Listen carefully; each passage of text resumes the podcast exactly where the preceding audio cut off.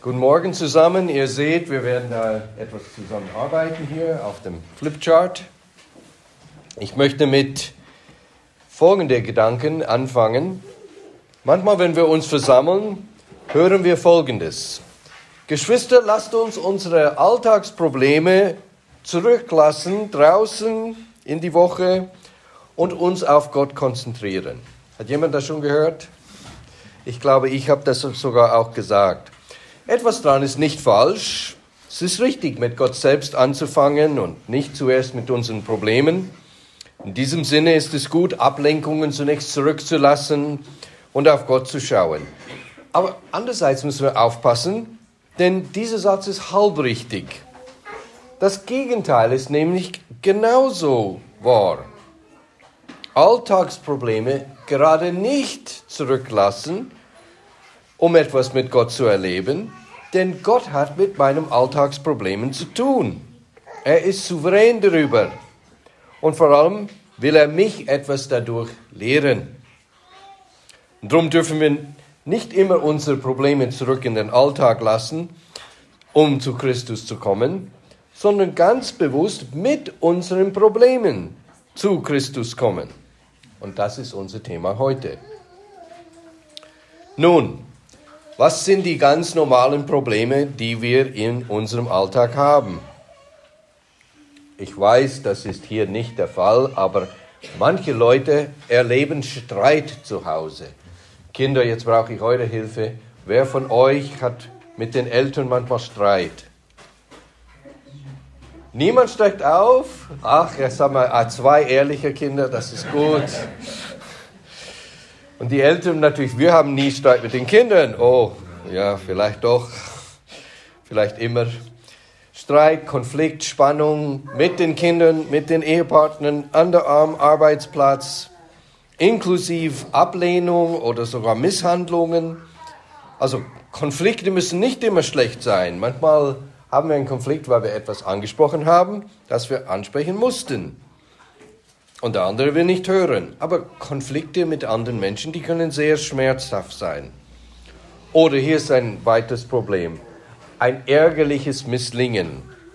Wer einen Computer besitzt, der kennt dieses Problem. Sagt jemand Amen? es ist so, ne? Der blöde Computer, wie wir das äh, nicht gut sagen, tut nichts, stürzt wieder ab, das Programm läuft falsch. Oder man steigt ins Auto und dann kommt ein komisches Quietschen, furchtbar. Müssen wir schon wieder eine Reparatur erleben? Diese Herausforderungen sind unser Alltag. Eine Aufgabe wird nicht gemacht, die aber gemacht werden soll, oder die Aufgabe misslingt, oder wir erleben Stress und Kritik und Leistungsdruck. Diese Probleme gibt es in der Familie, die gibt es am Arbeitsplatz, die gibt es auch in der Gemeinde oder Spannungen aller Art. Ah, ich dachte, der wäre meine beste, mein bester Freund oder meine beste Freundin. Und jetzt erfahre ich, er findet mich doch nicht so toll, lehnt mich vielleicht sogar ab oder handelt, behandelt mich schlecht, fügt mir Leid zu. Und gerade in engen Familienbeziehungen können Spannungen uns sehr zu schaffen machen. Körperliches Leid ist auch ein Alltagsproblem. Schmerzen, Krankheiten, Altern. Da bleibt niemand verschont. Und letztendlich der Tod selbst. Ganz schön schwierig, nicht wahr? Man macht sich Sorgen, nicht nur um sich selbst, sondern um den Partner. Und wenn wir Schmerzen haben oder krank und erschöpft oder am Ende unserer Kräfte sind, dann scheinen uns die anderen Probleme auch viel, viel größer zu sein als und schlimmer, als sie es sind. Oder Geldprobleme. Hat man in der Schweiz nicht natürlich, ah, vielleicht doch. Der Gehalt ist knapp, das Haus ist teuer, eine Reparatur kommt unerwartet. Warum erlebe ich solchen Druck in meinen Finanzen? Diese Lebensprobleme sind keine Lappalien. Überall drückt uns das Leben. Unsere Umstände sind nicht einfach. Und heute wollen wir bewusst diese Probleme unserem Herrn bringen. Er wird uns helfen. Aber wie wird er uns helfen? Was für eine Hilfe gibt uns Jesus? der Wunderrat. Interessanterweise, Christus hilft uns in unserem Leiden, vor allem dadurch, dass er uns lehrt, wie wir sie zu verstehen haben. Wir denken, ach Herr, könntest du nicht mir mit meinen Problemen helfen, indem du sie einfach wegnimmst? Und der Herr nimmt die Probleme eben nicht weg, sondern er lehrt uns, wie mit den Problemen umzugehen. Er ist in erster Linie ein Rabbi, ein also sein als Seelsorger ist er jemand, der Wahrheit vermittelt und diese Wahrheit setzt uns frei. Die primäre Hilfe, die Gott uns bringt, wenn wir leiden, ist Lehre, Weisheit, Wahrheit, die frei macht. Und drum, wenn wir das Neue Testament aufschlagen, was sehen wir, was Jesus tut? Der unterrichtet, der redet, der lehrt. Und er hilft uns natürlich nicht nur als Lehrer, das, das ist klar. Oft hilft er uns praktisch, indem er Umstände verändert oder indem er uns vergibt und befähigt, die Wahrheit zu glauben. Aber er war und ist primär ein Lehrer, denn Wahrheit macht frei. Und jeder von uns braucht diese Wahrheit heute mit unseren Problemen. Jetzt können wir unseren Text aufschlagen, das ist in Matthäus 7. Und Kinder, passt gut auf, denn ich werde euch nachher Fragen stellen. Ihr müsst mir helfen mit dieser Predigt. Matthäus 7, ab Vers 24 beschreibt Jesus was und wir werden das hier malen auf dem Flipchart. Ihr werdet mir helfen. So passt auf, was Jesus sagt. Ab Vers 24, Matthäus 7. Darum, wer diese meine Rede hört und tut sie, der gleicht einem klugen Mann, der sein Haus auf Fels baute. Als nun ein Platzregen fiel und die Wasser kamen und die Winde wehten und stießen an das Haus, fiel es doch nicht ein, denn es war auf Fels gegründet. Und wer diese meine Rede hört und tut sie nicht, der gleicht einem törichten Mann, der sein Haus auf Sand baute. Als nun ein Platzregen fiel und die Wasser kamen und die Winde wehten und stießen an das Haus, da fiel es ein und sein Fall war groß. Was sagt diese Stelle? Wie viele Häuser gab es, Kinder? Ja? Zwei. Okay. Ähm, würden wir sagen, dass das zwei gute Häuser waren, zwei schlechte oder ein gutes und ein schlechtes? Wer weiß es? Ja, was denkst du? Ein gutes und ein schlechtes. Ah, weißt du was? Das ist, wie Jesus uns als Menschen sieht.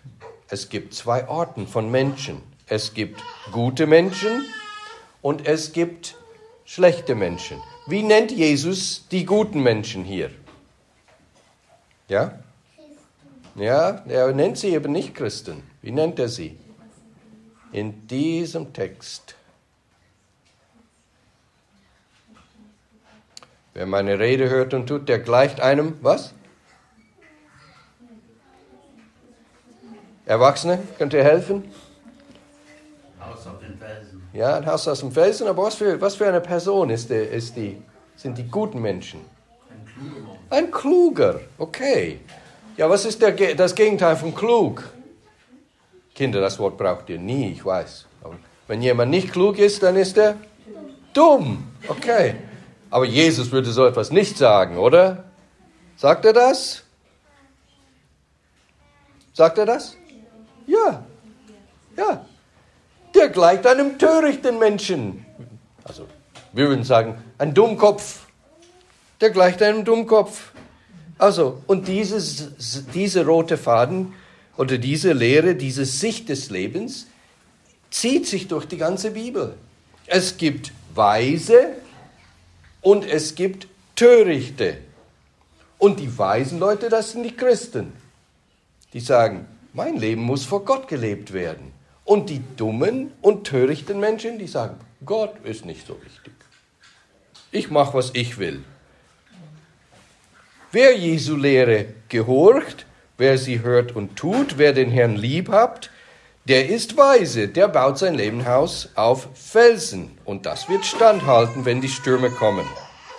Und wer das nicht hört und tut, oder hört und nicht tut, der ist dumm. Der baut sein Lebenshaus auf Sand, ohne Fundament und das Haus wird zusammenbrechen, wenn Stürme kommen. Und die springende Frage natürlich für uns ist, wie sieht das große Bild deines Lebenshauses aus? Bist du jemand, der Jesus nachfolgt, seine Lehre hört und tut oder nur hört? Wir sind hier alle im Gottesdienst. Kinder, das könnt ihr gut überlegen für euch. Wo bin ich?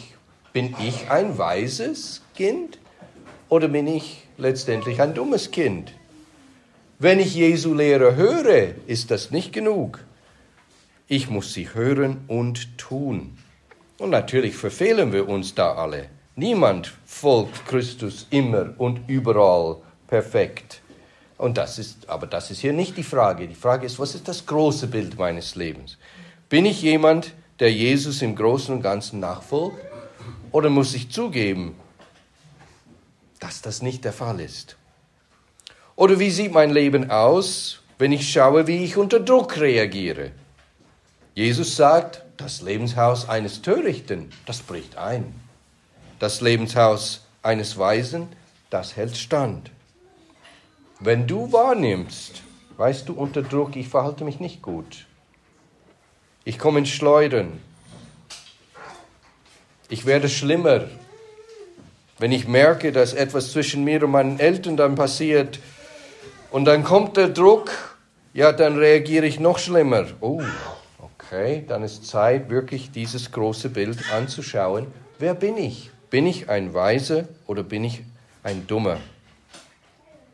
Und wenn du nur annehmen musst, dass du nicht weise bist, heute ist der Tag, wo du diese Kehrtwende machen kannst. Ich komme zu Christus und ich sage, es tut mir leid, dass ich nicht gefolgt bin. Ich will dir nachfolgen. Vielleicht sagst du, ja, Jesus, ich habe deine Rede schon gehört, aber ich habe sie nicht getan. Vergib mir und mach aus mir ein Mensch, der das tut und nicht nur hört. Nun, das ist das große Bild. Zwei Orten von Menschen, wo wir als Ganzes stehen. Du bist in deinem Leben im großen Bild entweder ein Weiser oder ein Tor. Aber die Aussage Jesu ist nicht damit ausgeschöpft. Wir haben vorher aus den Sprüchen gelesen. Sagt Sprüche, dass es zwei Orten von Menschen gibt? Hilf mir, Erwachsene. Ist das, ist das die Botschaft der Sprüche? Gibt es zwei Orten von Menschen in Sprüche? Oder wie heißen diese zwei Orten? Der Weise und? Und der Tor. Oder? Es ist genau gleich, was Jesus sagt. Hat jemand schon Sprüche gelesen und gesagt, mich spricht nichts an, ich bin einfach ein weiser Mann. Also, das ist mir noch nie passiert. Ja, in meinem großen, großen Bild meines Lebens, ja, ich möchte Jesus nachfolgen, aber wenn ich sehe, was da alles für, zu Weisheit gehört, dann muss ich sagen, oh, ich habe viel, viel noch äh, Luft nach oben, sagen wir. Okay, so wir haben das große Bild, zwei Orten von Menschen und dann haben wir das Detailbild, zwei Orten zu leben. Zwei Orten von Menschen, du bist entweder gut oder schlecht, und zwei Orten zu leben. Das, was du gerade tust in einem bestimmten Moment, ist entweder töricht oder weise. So, und jetzt malen wir zusammen. Also, von was hat Jesus hier geredet? Es waren zwei was? Hilft mir, Kinder.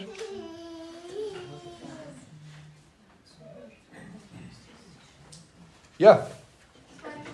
Zwei Häuser, okay. Ihr könnt das auch auf ein Blatt vor euch malen. So, ich male hier, ich bin überhaupt kein Maler. Darum muss niemand hier sich schlecht fühlen. Also das Haus hat eine Tür und wir machen ein Fenster und ein Dach drüber. Und dann haben wir auch ein zweites Haus hier.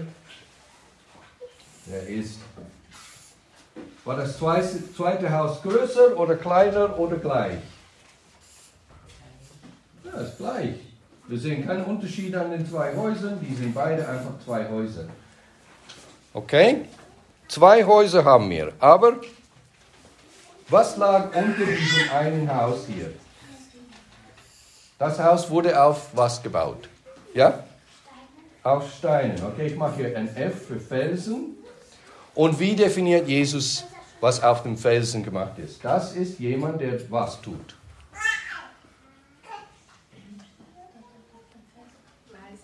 Ja, der Weise ist, okay. Und wie definiert der Weise? Wer diese meine Rede was? Hört, okay. Hört und und tut. Also hören und tun macht Felsen. Also dieses Haus hat auch ein Fundament. Wie heißt der Fundament von diesem Haus? Ja? Sand. Also da machen wir ein S. Darum habe ich F hier genommen. Stein und Sand, das ist verwirrend. Also, und was ist Sand? Wie definiert das Jesus? Das ist jemand, der was tut. Ja, liest doch genauer in der Bibel. Wäre diese meine Rede interessant? Also, Jesus kritisiert hier typisch für ihn nicht die Leute, die gar nicht hören, die am Sonntag lieber fischen gehen. Nein, er fängt mit uns an. Ja, ihr hört zwar, aber nicht tun. Also mache ein Minus. Also hören, aber nicht tun, das macht dich zum Dummkopf. Dann haben wir was auch, auch äh, ähm, mit diesen zwei Häusern. Was beschreibt Jesus sonst? Nochmal? Regen. Regen, okay, hier kommt Regen. So, einfach so ein paar Tropfen, oder? Ah, ein großer Sturm, okay, große Wolken hier und viel Regen. Und äh, was passiert dann mit diesem viel Regen? Ja? Das Haus, wo auf dem Sand gebaut, gebaut worden ist, geht kaputt. Der geht kaputt, das war. Wir sind noch nicht so weit. Zuerst kommt der Sturm. Ja? Und was ist noch mit dem Sturm? Ein Ein Flut. Flut, okay, hier kommt so Wasserwellen. Und Jesus erwähnt noch etwas. Der Platzregen fiel, das Wasser stieg und Wind, okay? Windböen stößen an das Haus. Nun, auf welchem Haus stürmt es? Beide. Nein, Jesus macht das nicht. Es stürmt auf die Dummen, aber nicht auf uns. Hm. Es stürmt auch in unserem Leben. Also der Unterschied ist nicht, dass das eine Haus einen Sturm hat und das andere Haus Sonnenschein, sondern es stürmt auf beide Häuser. Gibt es Wasser auf beide Häuser? Wind in beiden Häusern? Ja klar. Dein Leben ist auch nicht einfach ein Sonntagsspaziergang und immer Rosen und wunderbar und keine Probleme. Nein. Also, der ganze Sturm hier ist gleich für beide Häuser. Das Wasser ist gleich für beide Häuser. Wir sagten, die Bauweise der beiden Häuser ist auch gleich. Was ist unterschiedlich dann? Was macht das eine Haus anders als der andere, das andere? Das Fundament. Okay, hier ist der Unterschied. Wir haben hier einen Unterschied. Sand oder, oder Fels. Und was ist auch unterschiedlich? Ganz am Schluss. Was passiert mit diesen zwei Häusern?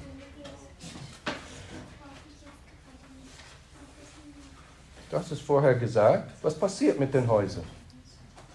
Ja, das ein? Also. Eine fällt um, das auf dem Felsen. Na, das auf dem Sand. Und das andere Haus? Bleibt stehen. Es passiert ihm nichts. Was passiert in deiner Wohnung, wenn es regnet? Es kracht zusammen, oder? Nein. Nichts. Es wird nicht einmal nass drehen wahrscheinlich. Ne? Also, der unsichtbare Teil von dem Leben, das, was wir nicht sehen, das ist anders. Die Grundlage und das Resultat. Also, pass auf, kann ich sagen, Jetzt überleg mir gut, gut mit dem, Kinder. Kann ich sagen, das Haus ist gefallen, weil es gestürmt hat?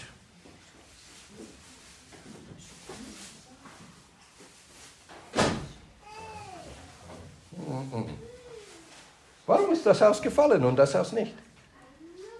Ja?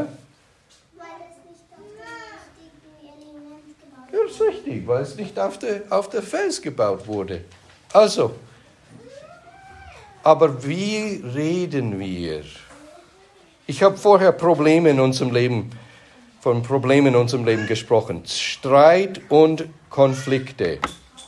Nun, wer hat das schon erlebt, dass er ein Problem mit seinen Eltern hat? Ja, warum machst du nicht, was ich sage? Ja, weil, du's, weil, weil du unmöglich bist. Oder weil ich müde bin. Wo ist hier Müdigkeit? Ist Müdigkeit etwas in unserem Fundament oder ein Sturm? Es ist ein Sturm. Manchmal bin ich müde, manchmal nicht. Manchmal ist Mama nett, manchmal nicht. Wenn ich sage, ich gehorche nicht, weil du, oh, habe ich gesagt, das Haus ist gefallen, weil es gestürmt hat. Und das stimmt nicht laut Jesus. Das Problem in meinem Leben ist nicht außerhalb von mir. Das Problem ist in meiner Beziehung zu Jesus.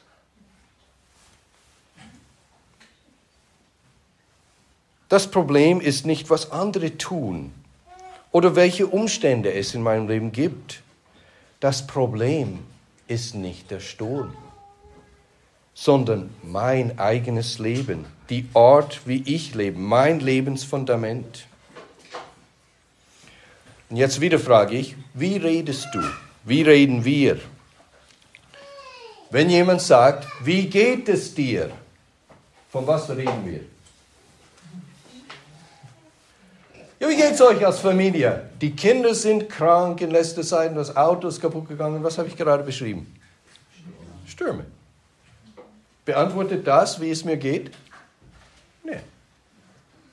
Also, ich könnte sehr viel über meine Arbeitssituation reden. Ich könnte zum Beispiel von den unsensiblen Chef und die faulen Kollegen und der steigende Arbeitsdruck und die Aufträge und Termine und schlechtem Arbeitsklima oder wenn wir das ummünzen auf die Kinder, dann könnte ich eben von der Lehrerin reden und die viele Schwierigkeiten in der Schule und den Kollegen und, und so weiter, oder? Aber was redet das? Das ist alles hier. Alles diese Stürme. Ja, wie geht es dir in der Schule? Ja, die Lehrerin ist so. Wer fehlt an dieser Beschreibung? Ja, ich und Gott.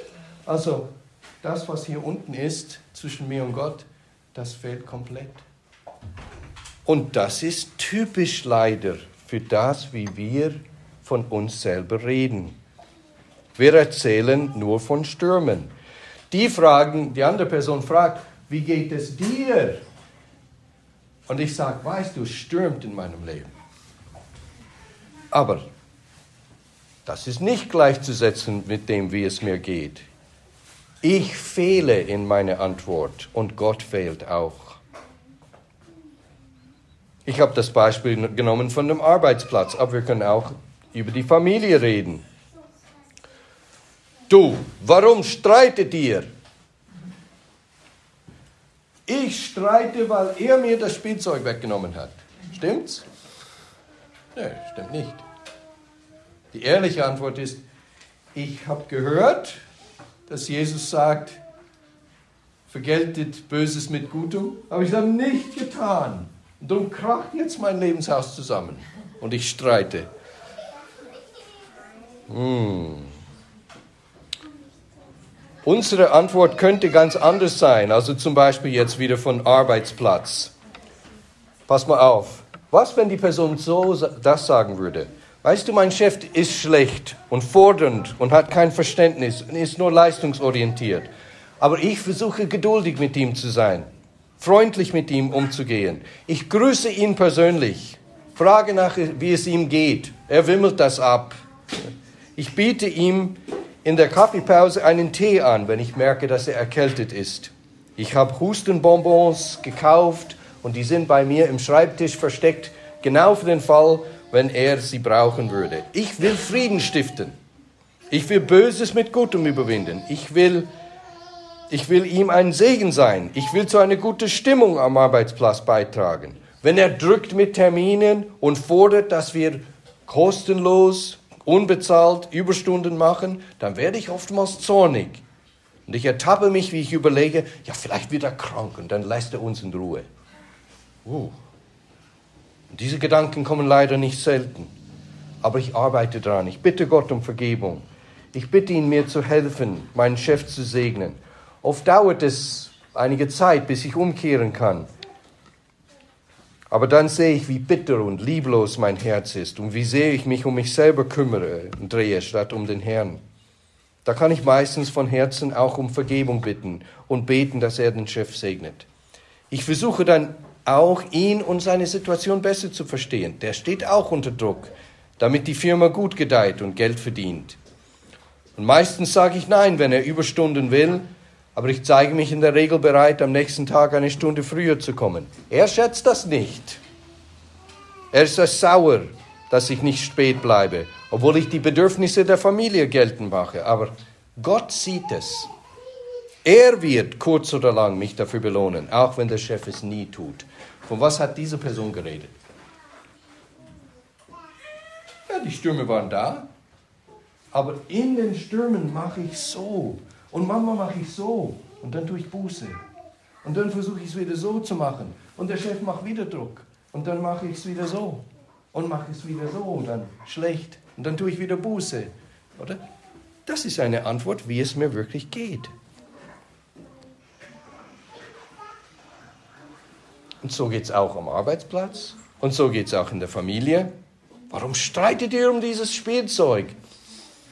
Ja, der hat es mir weggenommen. Und ich war so zornig. Und dann habe ich Buße getan. Oder vielleicht noch nicht Buße getan. Aber die Eltern helfen mir jetzt, Buße zu tun und Böses mit Gutem zu überwinden. Und vielleicht kehrt das Geschwister überhaupt nicht um.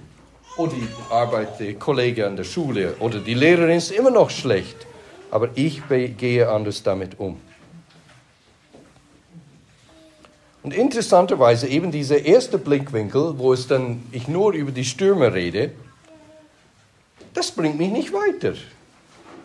Die Stürme bleiben. Und wenn sie wirklich schuld sind, ja, da habe ich keine Hoffnung. Aber wenn ich entweder schlecht oder gut darauf reagieren kann, dann habe ich Hoffnung. Und ich sage euch, das ist eine radikale Einsicht. Ich hoffe, ihr könnt das brauchen in eure, also ich weiß, ihr könnt es brauchen. Ich hoffe, dass ihr braucht das in eure Familien und ich hoffe, dass ihr braucht das im Umgang miteinander. Also wenn ihr Kurt nächste Woche fragt, wie die Ferien war und er nur von Stürmen erzählt, gute und schlechte, dann fordere ihn heraus. Nein, wie ging es euch in den Ferien? Also, diese Sichtweise führt uns zu einer anderen wichtigen Erkenntnis, nämlich es nützt nichts, wenn ich sage, ach, das Problem ist der Sturm, ich versuche dann das Haus von den Stürmen zu bewahren. Also ich lege hier so Stützen an die Wand, dass das Haus nicht zusammenkracht, oder? Weil ich sehe schon, es ist hier ein Riss durch das Haus und es droht und oh, das sieht nicht gut aus und hier ist auch ein Riss. Und ich mache da, oh, da waren Wasserwellen, ja, ich mache dann Sandsäcke hier, so ein ganzes Stapel Sandsäcke. Und vielleicht dann spanne ich so einen Schirm über das Haus. Also, was heißt das konkret? Wie sieht das praktisch aus? Ja, meine Atmos Arbeitsatmosphäre ist giftig und der Druck macht mir zu schaffen und die Beziehung ist gespannt oder mit, mit den Kindern oder in der Gemeinde oder in der Großfamilie oder in der Ehe. Ich muss alles tun, um diese Situation zu überstehen. Überstehen? Okay. Ich mache Sport oder eine längere Urlaubszeit, um Spannung abzubauen. Oder ich ziehe mich vielleicht aus anderen Beziehungen aus der, oder aus der Gemeinde etwas zurück, um mich zu schützen. Oder ich widme mich meinem Hobby oder Filme oder Computerspiele oder sonst was, um, um mich zu entspannen. Strategien um die Zeit zu überstehen. Irgendwann geht der Sturm wieder weg und dann kehrt alles zurück ins Normale. Und in all diesen Bemühungen, Fernseher schauen, sich für äh, Ferien entscheiden, äh, Sport zu machen, das sind alles in dem Sinne nichts Falsches an sich. Aber wie ich es erzählt habe, ist der Ansatz falsch. Sie haben mit dem Fundament nichts zu tun. In allen bemühe ich nur, den Sturm zu überleben, statt aus dem Sturm etwas zu lernen, wie ich eben von einem Nicht-Täter des Wortes zu einem Täter des Wortes werden kann. Das Fundament ist der Kern der Sache. Und das habe ich ignoriert oder das ignoriere ich, wenn ich sage, weißt du, ich versuche da hier äh, so kompensieren oder etwas anderes zu machen oder eben ein Urlaub oder eine schöne Zeit oder ich muss mich entspannen oder was weiß ich. Das ist ein ganz anderer Ansatz als, jetzt muss ich das Problem zu Christus bringen und umkehren. Also, ich weiß nicht, wo dein jetziger Sturm ist. Alle Lebenssituationen übrigens sind auch eigentlich Stürme. Wir assoziieren mit Stürmen etwas Unangenehmes. Aber ähm, jetzt Bibelkenner, was war für Israel gefährlicher? Da, wo es ihnen gut ging oder da, wo es ihnen schlecht ging? Ja, wo, es ihnen gut ging. Ach, das haben sie Gott vergessen. Jetzt brauchen wir keinen Gott mehr. Alles ist wunderbar. Das war ein Sturm des Reichtums. Wir wissen davon in der Schweiz nichts, äh, oder vielleicht doch. Das ist ein großer Sturm. Ja, wie gehe ich damit um? Reichtum wird auch mein Herz herausfordern. Mache ich, was Jesus sagt mit Reichtum nicht oder mache ich es? Und das ist gar nicht so einfach.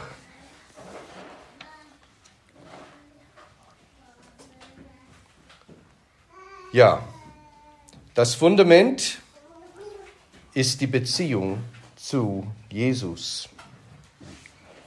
Wenn diese Beziehung mit Jesus stimmen würde, also stimmen, wenn wir Jesus vertrauen würden, würden die Stürme das Haus nicht zum Einsturz bringen. Und die Lösung ist darum immer, wie bin ich in meiner Beziehung mit dem Herrn. Alle anderen Schritte, der Schirm hier oder die Stützen oder die Sandsäcke, die wären Lösungen, wenn das Problem der Sturm wäre. Aber das Problem ist nicht meine Umstände. Ein guter Freund von mir hat diese Lehre sehr gut begriffen. Und er pflegte dann zu sagen, wo wir ihn fragen, du, wie geht's dir? Ja, jede Menge Umstände, fing er an. Dann erzählte in den Umständen, wie es ihm ging. Jede Menge Umstände, das hat mir immer gefallen. Okay, jede Menge Umstände, ja. Beschreib, ja, ich ertrage es nicht, wenn Leute mir den Weg abschneiden. Und das passiert immer wieder. Und dann schimpfe ich mit der Person vorne und ich merke es am Telefon und aha, okay, ja. Das sieht man nicht nur, was stürmt, sondern wie reagiert der. Okay, was ist die Lösung? Wir haben hier das Problem, dass wir, was war dieser H&T wieder? Wer weiß es? Sand ist hören und nicht tun. Fels ist hören und tun. Ja, dann müsste die Lösung Gehorsam sein. Ne? Gehen wir davon aus, ich stelle das als Möglichkeit in den Raum, gehen wir davon aus, dass wir jetzt einfach tun müssen. Wir müssen gehorchen. Was ist es, Jesus zu gehorchen? Seine Lehre zu tun. Was sagt er uns, was wir tun sollen? Und wahrscheinlich kommen uns so gewisse Gedanken, so, ah, ich sollte Zeit mit dem Herrn verbringen und meine Stille machen. Äh, ich sollte den Gottesdienst besuchen. Ja, und wenn das die Dinge sind, wo wir sofort mit Jesus assoziieren, dann sind wir gut auf dem Weg, Pharisäer zu werden. Gehorsam mit Gott ist nicht in erster Linie eine Sache von Taten. Wie könnte das sein? Es geht um das Fundament, sondern innere Haltungen. Ihr habt hoffentlich Matthäus 5 noch offen vor euch. Was steht in Vers 3? Selig sind wer? Irgendjemand kann es sagen. Selig sind wer? Die Armen im Geist. Das will ich gehorchen. Ui, wie mache ich das? Ich streng mich an und werde arm im Geist. Good luck. Das ist schwierig. Okay, gut. Vers 5. Selig sind die Sanft. Sanftmütigen. Okay, wie, welchen Knopf drücke ich, um sanftmütig zu werden? Wie mache ich, dass ich Hunger und Dürste nach Gerechtigkeit, dass ich barmherzig werde, dass ich reines Herzens bin, dass ich friedfertig bin? Hui. Und wenn ich weitergehe dann, was sagte Jesus über Töten? Ihr habt gehört, dass es gesagt ist, ihr sollt nicht töten, aber ich sage euch was. Wer, wer im Herzen schon drüber nachdenkt, hat Drüber nachdenkt, wie, wie sagt es genauer? Wer schon zürnt. Also, ich möchte behaupten, dass jeder von uns schon heute Morgen zornig war. Irgendwann, auf irgendetwas. Ich auch. Ich habe ein Auto ausgeliehen, um hierher zu fahren. Und ich wusste nicht, wo die Scheibenwischer waren. Und die bewegten sich zu langsam. Und ich versuchte, ich denke, ich fahre hier irgendwie gegen eine Wand. Wo ist, wo ist der Knopf? Und dann plötzlich signalisiere ich links und dann gehen die Scheinwerfer an und ich versuche halt überall zu. Ja, und ich war natürlich super geduldig und so, ach, es ist ein fremdes Auto, ist kein Problem. Du blödes Auto, wo bist du? Ja, was ist das? Wer schon zürnt. Ja, und es ist nichts anderes im Umgang mit anderen Menschen. Oh, oh, oh, oh. Also, liebe Geschwister, die Lösung kann nicht Gehorsam sein, denn Gehorsam schaffen wir nicht, wenn wir ehrlich sind, geistlich arm, sanftmütig, nicht einmal zürnen, nicht schimpfen, nicht begehren. Puh. Er fasst es sehr gut zusammen. Alles, was ihr tun wollt, dass die Leute euch tun sollen, das tut ihnen auch. Puh, wer kann das halten? Also die Lösung ist nicht, sich anzustrengen, um zu gehorchen, sondern kapitulieren vor Jesus. Zugeben, dass ich nicht schaffe, was er von mir verlangt und Buße tue. Also die Lösung ist das Evangelium. Wir haben gerade das Abendmahl gefeiert. Das Abendmahl ist natürlich für diejenigen, die nie sündigen. Blödsinn. Für wen ist das Abendmahl? Das Abendmahl ist für jemanden, der sagt, ich bin ein bedürftiger Sünder, ich brauche Hilfe. Ja, und genau das ist so bei den Stürmen auch. Wenn ich merke, dass ich falsch reagiere, was ist die Lösung? Herr, ich habe falsch reagiert, das tut mir leid. Die Wahrheit ist, Gottes Gesetz ist in erster Linie da, um mir zu zeigen, dass ich nicht gehorche. Nicht damit ich anstrenge und versuche, ein bisschen besser zu gehorchen als gestern. Das natürlich auch, aber das ist nicht in erster Linie der Sinn des Gesetzes. Wenn Jesus sagt, ja, töten ist schlecht, aber zürnen ist genauso schlecht, dann müsste jemand von uns sagen, ich bin schuldig, ich habe dieses Gesetz gebrochen. Das Gesetz zeigt uns, wie sehr wir Vergebung und Veränderung brauchen, um vor Gott wohlgefällig zu leben. Also, wenn zwei streiten zu Hause, und warum schlägst du deinen Bruder? Ja, er hat mir das Spielzeug weggenommen. Was ist die Lösung? Es tut mir leid. Ich habe ich hab nicht getan, was Jesus wollte, sondern was ich wollte. Vergib mir. Vergib mir Gott, vergib mir Bruder.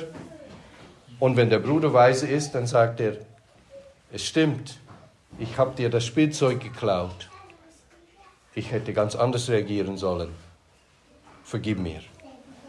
Und entsprechend bei uns Erwachsenen auch, am Arbeitsplatz oder in der Gemeinde, wenn wir auf eine schlechte Weise reagieren, was ist die Lösung? Gib die Schuld zu, bring sie zu Jesus. Gib die Schuld zu, bring sie zu Jesus. Sprich, tu Buße und Glaube. Und darum können wir sagen, und damit schließe ich, Gott sei Dank für die Stürme. Wer bringt diese Stürme in unser Leben? Wer ist es? Wenn wir falsch denken, dann können wir sagen, ja, das sind die blöden Menschen. Ja, aber wer hat bestimmt, dass er mein Chef wird?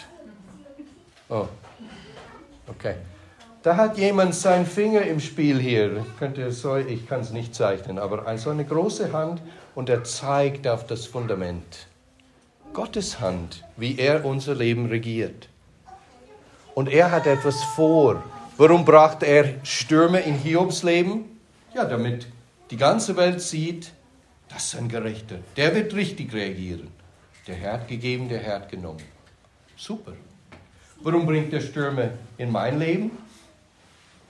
Damit ich sehe, wo mein Fundament nicht in Ordnung ist und das zu Gott bringe. Und das ist ein Privileg. Gott sei Dank für die Stürme in meinem Leben. Wir haben einmal in der Bibel die Beschreibung, wie Gott reagiert, wenn er Menschen ins Verderben gehen möchte. In Römer 1. Und er ließ sie gehen. Also wenn Gott nicht Stürme bringt und alles wunderbar und ich schnurstracks in die Hölle laufe, das ist nicht Barmherzigkeit. Der Herr fordert diese Person besonders heraus. Aber der Herr sagt, wen ich liebe, den züchtige ich. Der bringt Stürme in mein Leben und darum kann ich sagen, Gott sei Dank für die Stürme. Welchen Nutzen bringen die Stürme? Sie offenbaren mein Fundament, sie legen mein Herz offen und sie treiben mich zu Gott. Und das brauche ich und das brauchst du dringend. Sie machen bessere Menschen aus uns, wenn wir sie im Sinne Gottes annehmen und verarbeiten. Amen.